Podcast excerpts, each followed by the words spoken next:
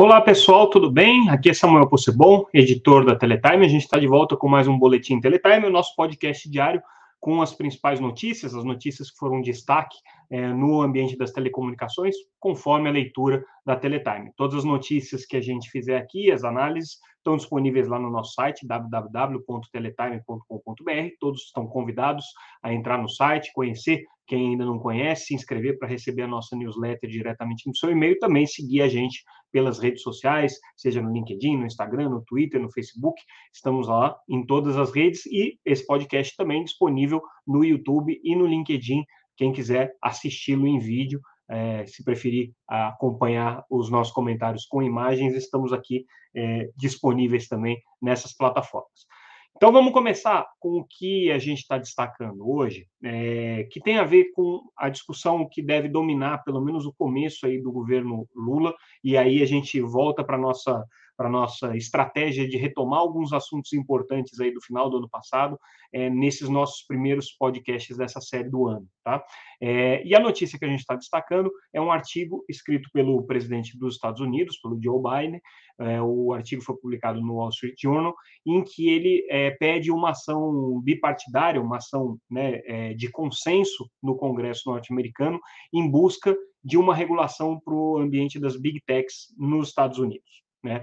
Basicamente, o que o Biden quer é uma regulação que tire força das big techs, que dê um pouco mais de poder de controle do Estado sobre essas empresas de tecnologia e que também dê é, mais garantias para os é, usuários, para os consumidores dos serviços digitais.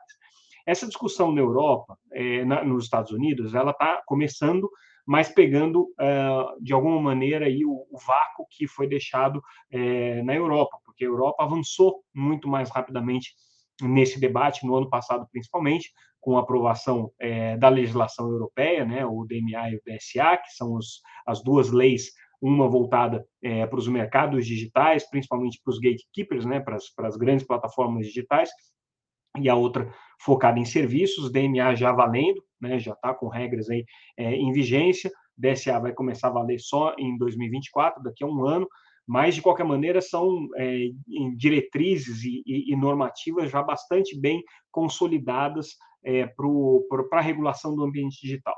Os Estados Unidos têm duas dificuldades para isso. Primeiro, que tradicionalmente é, as empresas big techs são empresas norte-americanas, então eles têm que tomar muito cuidado para fazer essa regulação e não prejudicar as empresas norte-americanas dentro do cenário competitivo global porque apesar deles terem uma grande tradição de legislação antitruste, os Estados Unidos basicamente é, é, é desenvolveram todo esse conceito de legislação antitruste, de, de regulação concorrencial, né, a partir da quebra dos monopólios aí do século XIX, do século XX, né, grandes é, decisões nesse sentido, seja no setor de petróleo, no próprio setor de telecomunicações, com é, determinações pesadas para as empresas mas sempre em é, situações em que o que estava em risco era o mercado interno norte-americano.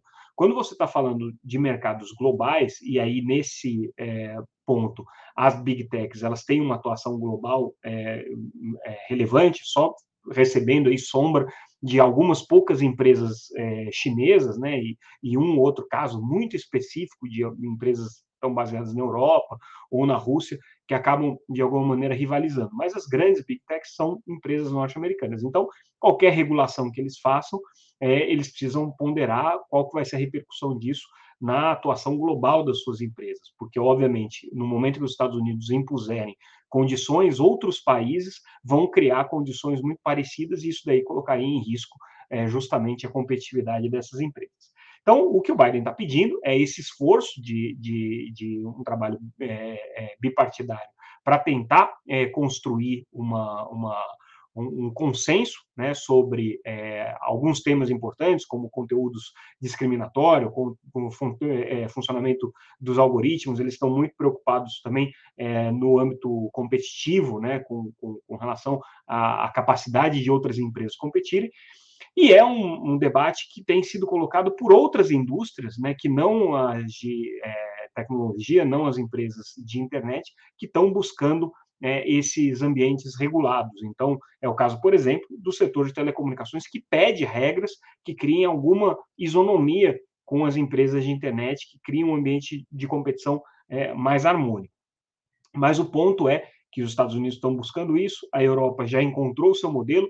A gente é, lembra que esse é um debate que está colocado aqui para o Brasil, até falamos disso essa semana, né, com é, a dispersão que a gente tem de políticas digitais sendo colocadas em vários âmbitos aí do governo, mas a gente tem uma diretriz clara que foi estabelecida durante o período da transição, principalmente, mas antes, até na época da campanha, de é, dotar o país de alguns instrumentos é, normativos e legais para criar uma, um ambiente regulatório é, para as empresas de internet. Então, isso daí é uma diretriz do governo Lula. Vamos ver o que, que vem aí nos primeiros 100 dias de governo, né? se vai ser uma proposta, uma consulta pública, um anteprojeto, enfim, o que, que vai ser colocado aí na mesa.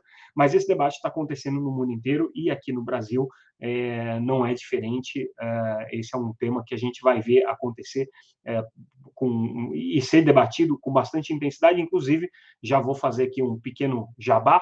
No dia 14 de fevereiro, a gente realiza o nosso primeiro evento do ano, o evento presencial, Seminário Políticas de Telecomunicações, um evento que tradicionalmente a Teletime organiza com o SECOM, da Universidade de Brasília, é o Centro de Estudos de Políticas, é, Tecnologia, é, Economia e, e, e Direito da, das Comunicações, então é o centro é, referencial hoje de estudos nessa área, inclusive eles estão atuando junto à Anatel no desenvolvimento de um benchmark, de uma análise é, do cenário internacional para encaminhar essa discussão aqui no Brasil. Né? O SECOM tá, é parte desse debate. Então, esse é um tema que a gente vai tratar no seminário de políticas, ele vai acontecer no dia 14 de fevereiro.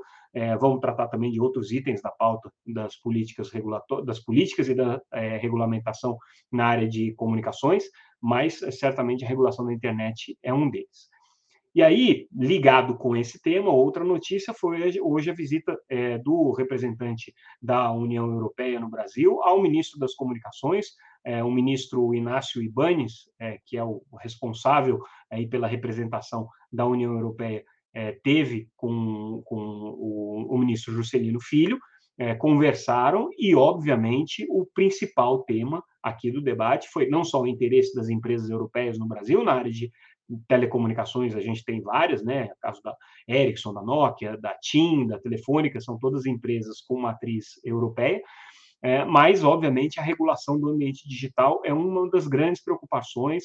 Né? Eles estão buscando é, trazer a visão que a Europa tem sobre 5G, sobre inteligência artificial, sobre regulação de mercados digitais para dentro do debate brasileiro influenciar, na medida do possível, daquilo que a diplomacia é, recomenda, né, influenciar esse debate aqui. Então, importante essa uma das primeiras visitas aí feitas ao ministro é, é, Juscelino Filho foi justamente por parte dos representantes da União Europeia discutindo alianças na área digital. Também nessa linha, olha só, é, hoje assumiu a presidência do Banco Interamericano de Desenvolvimento, o BID, é, o Ilan Goldfein, o Ilan foi presidente do Banco Central, e é, assumindo a, a, presidência do BID, ele deu o destaque no seu, no seu pronunciamento de posse, justamente a importância do BID é, financiar e buscar alternativas de ampliação da infraestrutura digital. Então, esse deve ser o foco que o BID vai implementar aí na gestão Goldfein. É, lembrando que o BID tem uma parceria super importante com a Anatel, é, essa parceria trouxe uma das maiores revoluções do ponto de vista é, do fazer regulatório da agência, que é a ideia de você conseguir criar é, bancos de dados digitais para é, conhecimento dos mercados e definição de políticas públicas. Então, esse trabalho, por exemplo, é, através de, de é, crowdsourcing, né, de fontes digitais, foi utilizado para você mapear a situação da conectividade em escolas no Brasil. Esse é um dos primeiros produtos dessa parceria com o BID.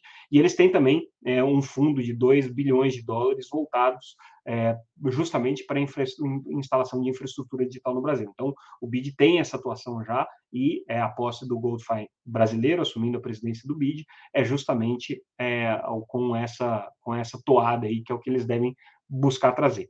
E nessa linha, né, estamos falando hoje praticamente um podcast dedicado só à agenda digital, é, foi sancionada pelo presidente Lula. A Política Nacional de Educação Digital, uma lei que foi gestada é, no ano passado, então, portanto, não é mérito é, do, do, do, do, novo governo, mas o presidente Lula é, sancionou essa lei que ela traz uma série de aspectos interessantes aqui, porque ela define como prioridade para políticas públicas, inclusive é, a capacitação para é, esse ambiente digital, essa principal bandeira aqui dessa política nacional, também a expansão da conectividade, também a, a, a possibilidade de você desenvolver programas para conexão de estudantes e de, de educadores, e é, a previsão de que, a partir de 2025, é, esses, é, é, esses programas vinculados à Política Nacional de Educação Digital utilizem também recursos do Fundo de Universalização de Telecomunicações. Então, são dois temas aí que estão dialogando bastante. E aí a gente fecha o nosso boletim de hoje com uma, uma nota, que é quase uma nota de RH, mas na verdade ela traz um, uma, uma reflexão interessante. Eu vou contar rapidamente a história por trás dessa nota aqui.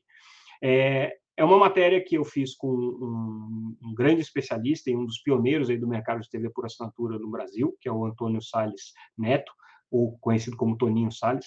É um dos engenheiros e, e é, especialistas aí é, que eu reputo como mais é, importantes na história da TV por assinatura brasileira. Foi uma das principais, das primeiras e principais fontes que eu tive durante muito an muitos anos na área de tecnologia focada em TV por assinatura, mas há muitos anos, há mais de uma década, 11 anos, na verdade, o Toninho deixou o lado de engenharia de TV por assinatura e passou a se dedicar ao problema da pirataria de conteúdos, né? Que há 10, 11 anos atrás era um problema sério, mas não era um problema tão grave como a gente tem hoje. E ele, juntamente com a BTA, que é a Associação Brasileira de TV por Assinatura, criaram o laboratório, criaram o projeto de acompanhamento do, do, do problema da pirataria e desenvolveram muito know-how, muito conhecimento.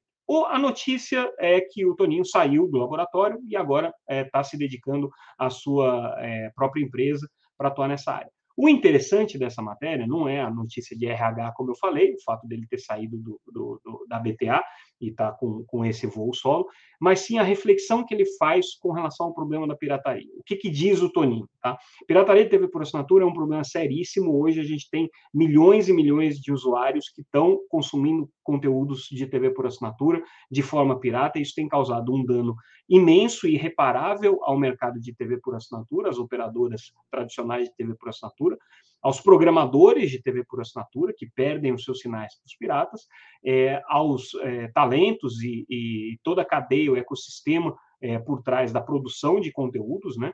Então, afeta desde o câmera até o Neymar, né? todos eles são afetados pelo problema da pirataria, é, causa problemas de evasão fiscal, problemas de segurança cibernética e tudo mais. Esse é o problema que a gente tem visto. O que o Toninho chama atenção é a questão da abordagem do combate à pirataria. Segundo a conversa que ele teve conosco, a pirataria está ficando é, tão sofisticada e está chegando num grau de desenvolvimento tecnológico é, é, tão avançado que o modelo tradicional que a gente tem de combate ao problema da pirataria, que normalmente é focado em detectar é, qual é o, o, o, sinal pirata, entrar com uma ação na justiça para tentar derrubar aquele sinal e fazer uma apreensão dos equipamentos não certificados, não homologados, que é o que tem feito aí a Anatel e, em algum nível, as ações da Polícia Federal né? buscando sempre essas duas frentes, identificar quem é que está distribuindo conteúdos é, clandestinos, conteúdos que não estão licenciados, e buscando a apreensão dos equipamentos ou de quem vende os equipamentos que não estão devidamente licenciados. Basicamente, uma briga aí de, de é, propriedade intelectual e de é, regularidade na certificação.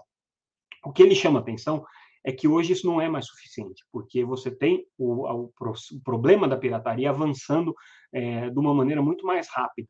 Então, o que ele propõe como abordagem é uma abordagem absolutamente cibernética do problema. É você começar a analisar é, o, a informação, os dados, é, ainda em nuvem, antes deles começarem a ser distribuídos para as caixas piratas. Então, é, é você conseguir detectar onde é que a pirataria está circulando na rede de internet, nas CDNs, nos servidores que é, é, esse conteúdo, e fazer uma atuação direta em nuvem, o que está muito mais ligado a um problema de defesa e de segurança cibernética do que um problema de propriedade intelectual apenas, ou um problema de licenciamento de equipamentos apenas. Então, é, é uma abordagem diferente, que requer outras qualificações, outras competências dos profissionais que estão atuando nisso. É, as empresas envolvidas, sejam as empresas detentoras das propriedades intelectuais, dos conteúdos, seja as empresas que estão sendo diretamente afetadas, as empresas de distribuição desses conteúdos, que são as empresas de TV por assinatura, é, precisam de outro tipo de é, preparo para conseguir enfrentar isso, e é, os reguladores e agentes é, públicos que têm o dever de fazer esse combate também precisam se preparar de uma outra maneira. Então, é uma abordagem muito interessante é, que ele traz, é, e aí eu conto essa história só para dizer quão complexo tem se tornado esse problema da pirataria. É, a gente destaca hum, também notícias aí mais recentes, né, é, que a Ancine por exemplo, ela, ela mudou um pouco o seu, a sua forma de atuação na, na questão da pirataria, ela desfez né, um, um, núcleo específico para a questão de pirataria e está jogando isso para dentro da atuação de uma superintendência de fiscalização de uma maneira geral e deixando mais a cargo da Anatel é, atuação direta no combate à pirataria. A Ancine vai ficar focada só na questão da propriedade intelectual. Então, a gente tem que ver inclusive agora no novo governo Lula, é, com novo Ministério da Cultura, novo Ministério da Justiça, novo Ministério das Comunicações, como que o governo vai se portar na questão do combate à pirataria. Sempre que a gente dá notícia de pirataria, aparece lá no site um monte de comentário, mas o problema da pirataria é que a TV por assinatura é cara, é, a caixinha está disponível, é muito mais barato tudo mais. Bom, enfim, é aquela discussão que a gente tem, né? É, não é porque você não tem condições de comprar uma Ferrari que você pode roubar uma Ferrari. É, a TV por assinatura ela tem um preço que está estabelecido no mercado por conta de uma lógica econômica. Pode-se até discutir essa lógica econômica dela. Agora, ela não pode ser grátis, ela não pode ser é, de valor zero, senão ela não remunera a cadeia. Então, quando a gente discute esse problema da pirataria, além de um problema ético, de um problema cultural, a gente está falando é, de uma complexidade tecnológica muito grande e de uma lógica econômica, de uma cadeia econômica é, que envolve é, uma, uma, um ecossistema muito complexo de produtores de conteúdo, de atores, de talentos, de profissionais, de empresas, de é, é, receitas tributárias, sem falar no problema da segurança é, que pode representar o uso de equipamentos aí não homologados, não certificados, que se destinam para a distribuição desses conteúdos piratas, o problema dos usuários que podem estar sujeitos aí a uma série de ações, como a Anatel já demonstrou em algumas ocasiões, né, que essas caixas que são instaladas, que caixas IPTV que servem para distribuir conteúdo pirata, muitas vezes acabam sendo utilizadas para crimes cibernéticos. Então, fazendo aí esse apanhado geral e esses comentários gerais sobre pirataria, é, trazendo essa reflexão sobre se não é a hora de você ter uma, nova abordagem tecnológica, uma nova abordagem com relação a esse problema da pirataria, você passar, deixar de olhar ela é, na ponta e olhar ela no core. É você passar a olhar ela na nuvem e não olhar ela na caixa que está fazendo a distribuição. É, sem prejuízo, obviamente, de você manter as estratégias que existem hoje. Seria, vamos dizer assim, a transformação digital do combate à pirataria. Fica aí esse comentário. Com isso, a gente encerra o nosso podcast de hoje. A gente fica por aqui. Amanhã, sexta-feira, se vocês se lembram, normalmente a gente não faz o podcast. É, eventualmente a gente pode até trazer uma edição extraordinária, caso é, haja algum é, elemento aí que justifique eu atrapalhar a sexta-feira de vocês com o nosso podcast. Mas ficamos por aqui então, e a semana que vem a gente volta com mais notícias sobre o mercado de telecomunicações. Até lá, acompanhe, acompanhe a gente pelo site www.teletime.com.br e é, sempre seguindo a gente também nas redes sociais, caso vocês tenham interesse. Ficamos por aqui, semana que vem a gente volta. Até mais, pessoal. Muito obrigado pela audiência.